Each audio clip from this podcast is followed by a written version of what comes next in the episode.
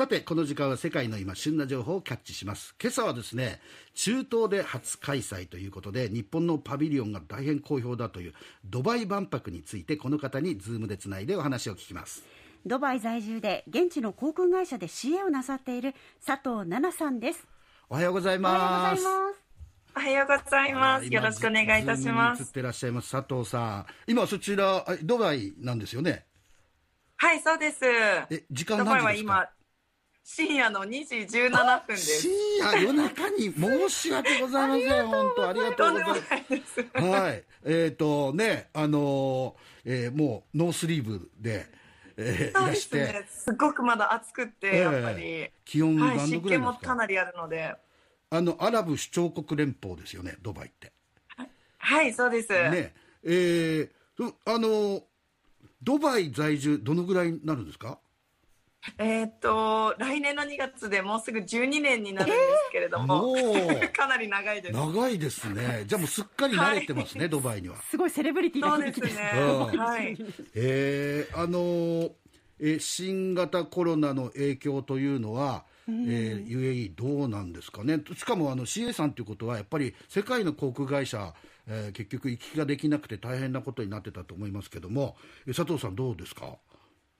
そうですね。やっぱり去年の、あの、もう始まりの方はもう、フライトもやっぱり私たちもなくなってしまったので、はい、みんな、あの、5ヶ月ぐらいちょっと飛ぶ期間が本当になかったりして、はい、かなり、あの、ちょっと戸惑う時期が多かったんですけれども、えーあの今までどれだけねすごいあのいろんなこう国に行けてたのかとか楽しい思いをさせてもらったのかっていうのをちょっと振り返ることができるっていうことでは、はい、はいうん。はい、すごい貴重な体験になったんですけれども、うん、あのそうですねドバイは割とあのこううまくこうあのなんていうんですかねなんか対策を、うん、はい、していたので。はい。あの結局ロックダウンも2か月ぐらいしたぐらいで、はい、結局元の通りに戻ってななんとなくこう生活してるっていうことが多かったですね。ワクチン接種ももう2回もう早く終わってた割と。そうですね。やっぱりあのエアラインということでもういち早く、うん、あの、はい、ちょっとはいやらせていただいてたんですけど、えー、あの国自体ももうかなりこうあのみんなにしなさいっていう感じでしてたので90%ぐらいですかね国民のかなり高い人数が。はいそうですね。今はマスクなどはどうなんですか？そうですね、マスクはやっぱり必ずしないといけなくて、あの運動するときはしなくていいんですけど、はいやっぱりそれ以外はもうやっぱりしないといけないっていうのがもうルールですね。そそうじゃないと罰金が高いので。ちなみにいくらぐらい取られるんですか？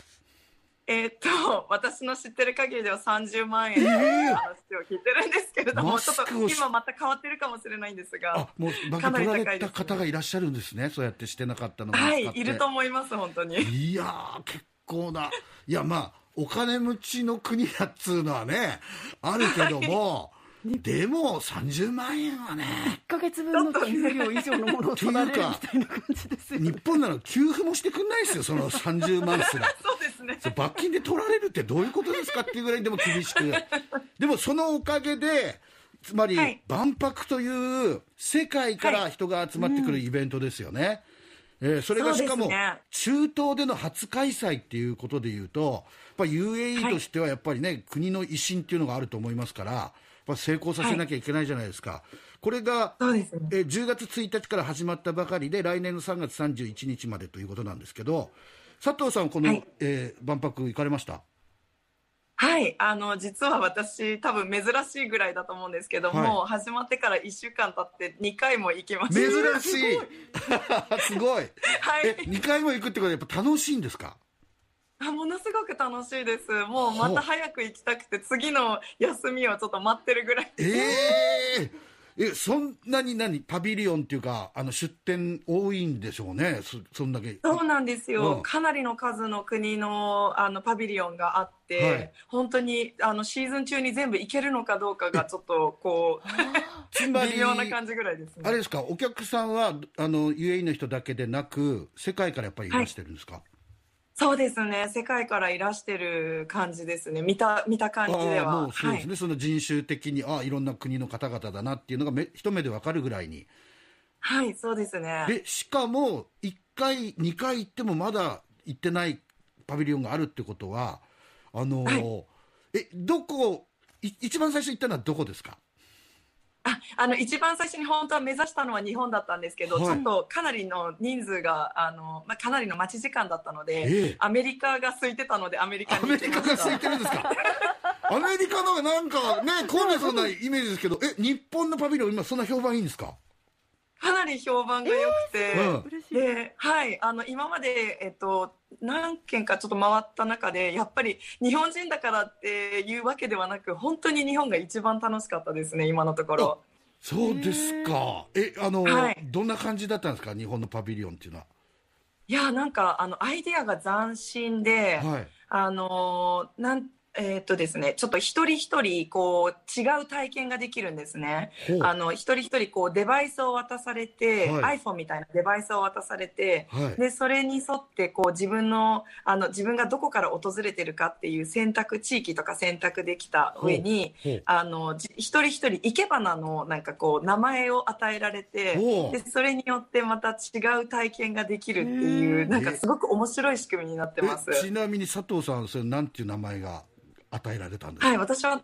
カズラですかねっていう、ちょっと私も初めて名前聞いたので分からなかったんですけど、カズラって書いてありました。はカズラのあれかな？はい、えー、あ、あ、カズラですかね。カズラでしょうね、多分ね。なまってましたかね。カズラさんっていうことになって、で、それで、その、何、要は VR 的な、なんつう、そういう体験ができるのかな？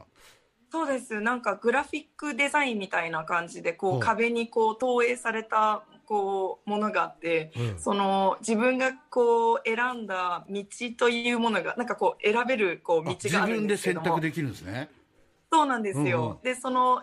選んだものとあと興味のあるものをこう全部最後の部屋で総合してこうあのグラフィックデザインがまた自分用専用にこう出来上がってでそれがこうちょっとロボットみたいな感じのが出てきてそれで一緒にみんなで踊ったりあの歩き回ったりとかできてすごくこうみんなの参加型なんですね。すごくね面白いなって思いました。参加体験型のパビリオンになっているってことでしかもその、はい、いわゆるそういうう、えー、いろんな最新技術を駆使した、うん、はい。でしかもパーソナルに合わせてだからそうなんですよ。だから何度行ってもその道を変えれば楽しめるってことですよね、はい、そうですよね。そうなんです。そこが素敵だなって思いました。しかもすごいビジュアル的にもすごく綺麗なものがたくさん見れたので、はいはい、すごく綺麗で。じゃあそこを体験した、はい、あの他の国の方々はあのなんかおっしゃってます？あ皆さんすごいやっぱりもう好評で、はい、かなりの数の人たちが並んでいて毎日本当に日本はものすごい並んでるっていうイメージですねやっぱり。はあこれその人たち次大阪万博来てくれるかな？ああ、もう来たいと思いますね。私ももうすでに行きたいと思ってます。そうですか。やっぱりに、まあね、日本人の佐藤さんですらそう思うということは、やっぱ日本ってどんな国なんだろうなって、やっぱ興味をね、持たれるってことは、はい、とても僕ら日本人としては嬉しいことですよね。はい。ありがとうございます。あのー、あれですね、もうじゃあ、えっと、その日本パビリオン、また行かれると思いますけども、他にもし日本から行く人がいたら、はい、日本以外ではどこがおすすめですか？もう一つ。そうですね。えっ、と、うん、あのですね、国というよりも、実はあのエミレーツ航空がパビリオンを出しているんですけれども、はい、そのパビリオンがすごく面白くて、実は、えー、すいません、ちょっと国じゃなくて申し訳ないんですけれども、あのドバイの航空会社ですよね、はい、エミレーツ、あれも首長国連邦ですよね。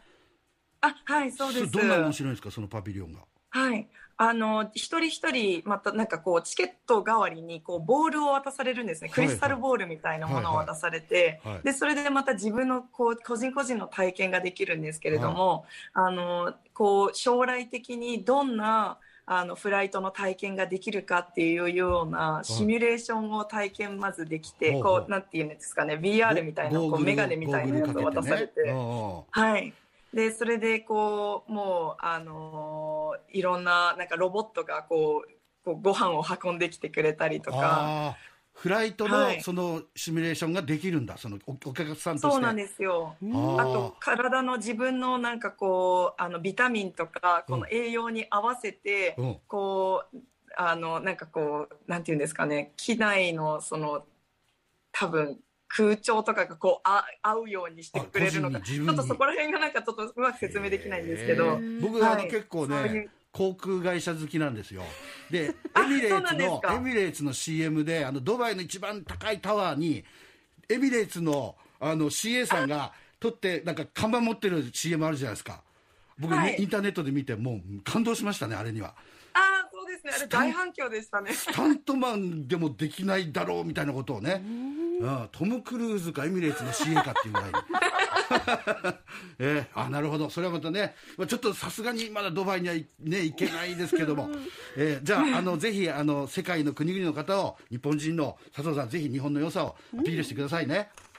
はいありがとうございます。今日夜中にすいませんでしたあのさっきから画面越しに飲んでるのはワインだったんでしょうか？あ、い水です。水でした。そうです。夜中だから飲みながらかなと思ったら違いましたね。じゃあ、あの、どうも日本の言葉とよろしくお願いします。ありがとうございました。ありがとうございました。えー、今日はドバイ在住現地の航空会社シーアなさってます佐藤奈々さんでした。